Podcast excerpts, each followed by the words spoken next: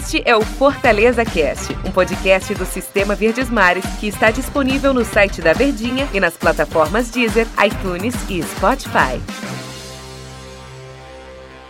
Olá, amigos do Fortaleza Cast, eu, Ivan Bezerra, repórter do Fortaleza aqui da Verdinha. Estou hoje com Alexandre Mota, repórter do Sistema Verdes Mares de Comunicação, homem de online, de impresso, de, de mídias digitais, de tudo.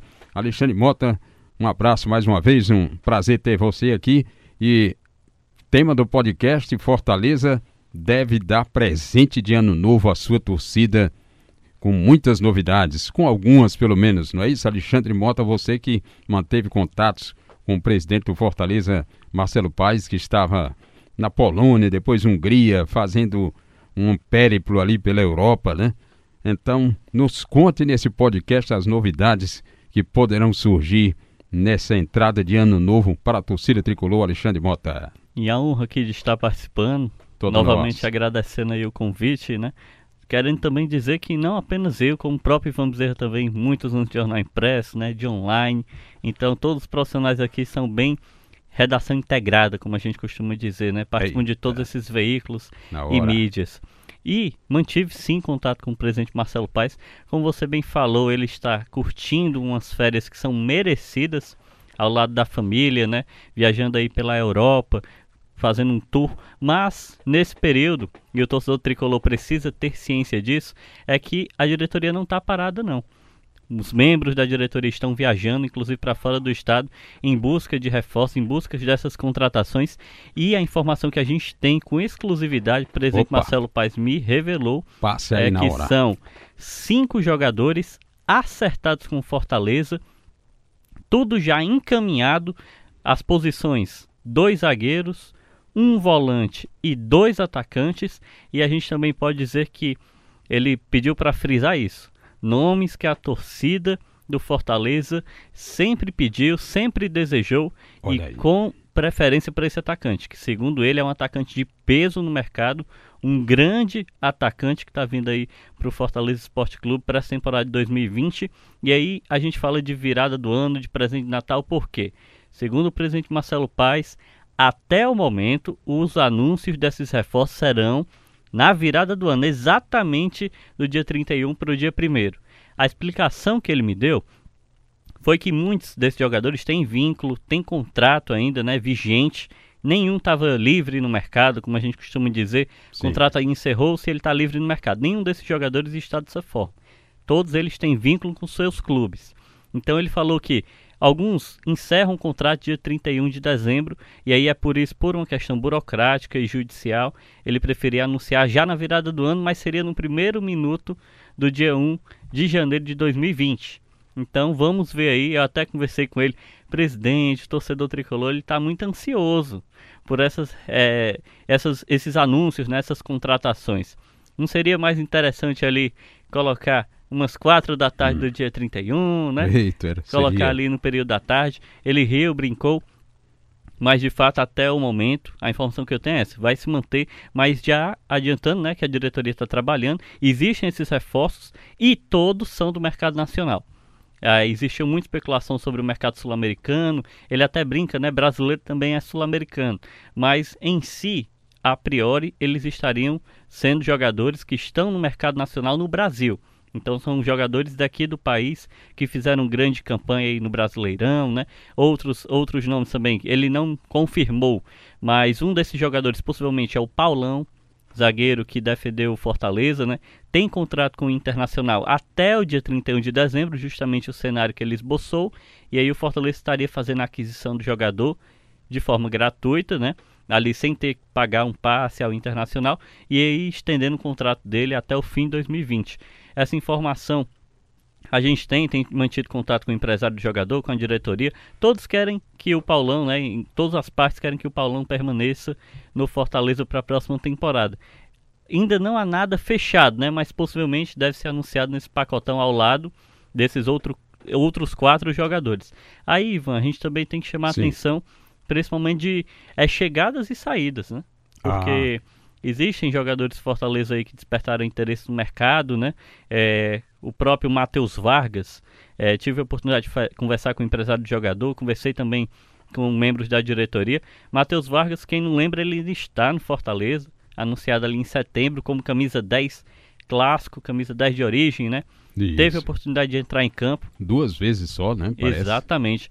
Jogou apenas contra o Atlético, é, contra o Bahia e o Atlético Paranaense. Em campo mesmo, teve só 91 minutos.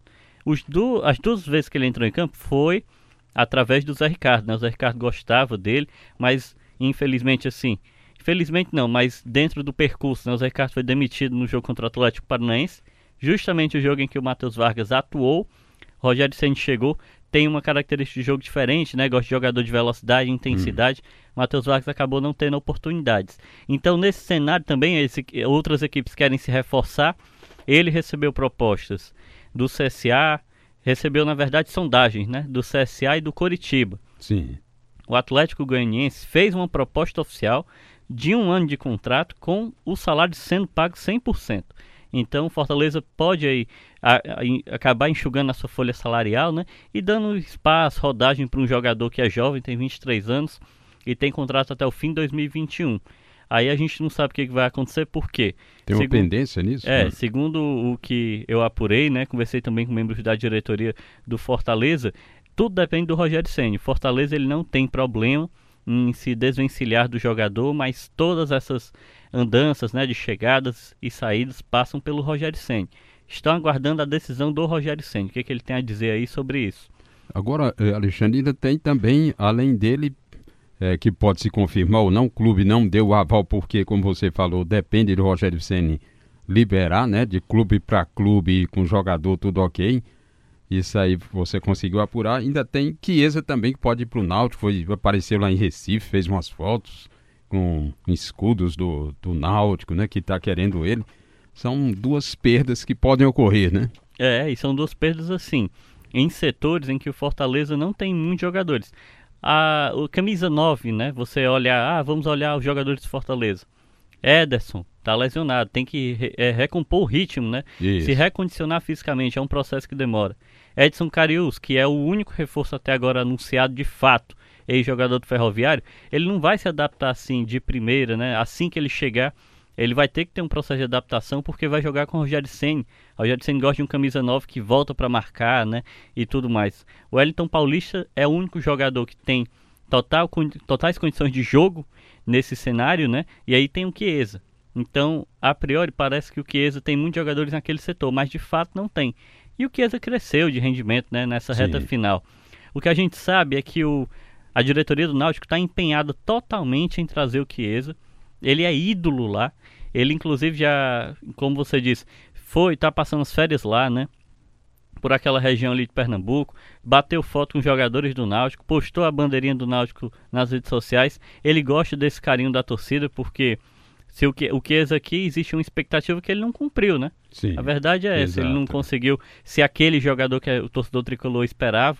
Passou por muitas críticas aqui, teve uma melhoria ali de, de rendimento no final da temporada, mas lá ele é ídolo total e o Náutico venceu a Série C, vem para a Série B, ele chegaria lá para receber é, o calor da torcida, o povo, né?